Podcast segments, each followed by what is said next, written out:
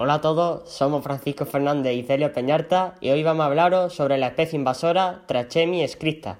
Su nombre común es Galápago de Florida y su nombre científico Trachemi scripta. En la biología de la especie, pues se trata de una especie animal perteneciente al reino Animalia, cuyos integrantes son eucariotas, heterótrofos, pluricelulares y tisulares. El área de distribución natural pues se distribuye principalmente por el este de los Estados Unidos y nordeste de México, y además secundariamente en el oriente de Asia, Australia, América y en Europa. En todos ellos habita una gran variedad de medios acuáticos de agua dulce. Sobre todo se encuentran en aguas tranquilas a una profundidad de unos 2 metros y con abundante vegetación.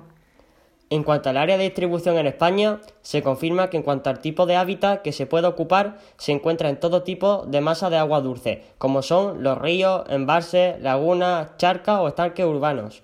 Los primeros individuos de la especie en España fueron encontrados en Madrid, en el Parque del Retiro, en 1983. Desde entonces se extiende sobre todo por Cataluña, Extremadura y Andalucía. En cuanto al impacto sobre el ecosistema y otras especies, el potencial invasor de esta especie es muy elevado y el impacto en el ecosistema que ocupa se hace cada vez más potente en la zona húmeda española.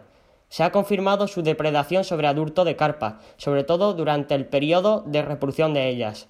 En cuanto a las aves, se ha experimentado la expulsión de adultos, de parejas nidificantes, de zampullín chicos de sus nidos, por la presencia de individuos de Trachemi escrita. Las medidas de control de la especie están relacionadas con la prohibición y regulación de ventas de individuos de esta especie. Además, en España está prohibida su importación.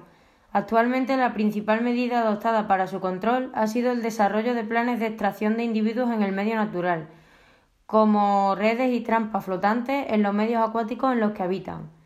Como conclusión, podemos decir que esta especie se encuentra en muchas partes del mundo, ya que está muy extendida su importación y su venta, y además de ser empleada como mascota en diversos países como es el nuestro.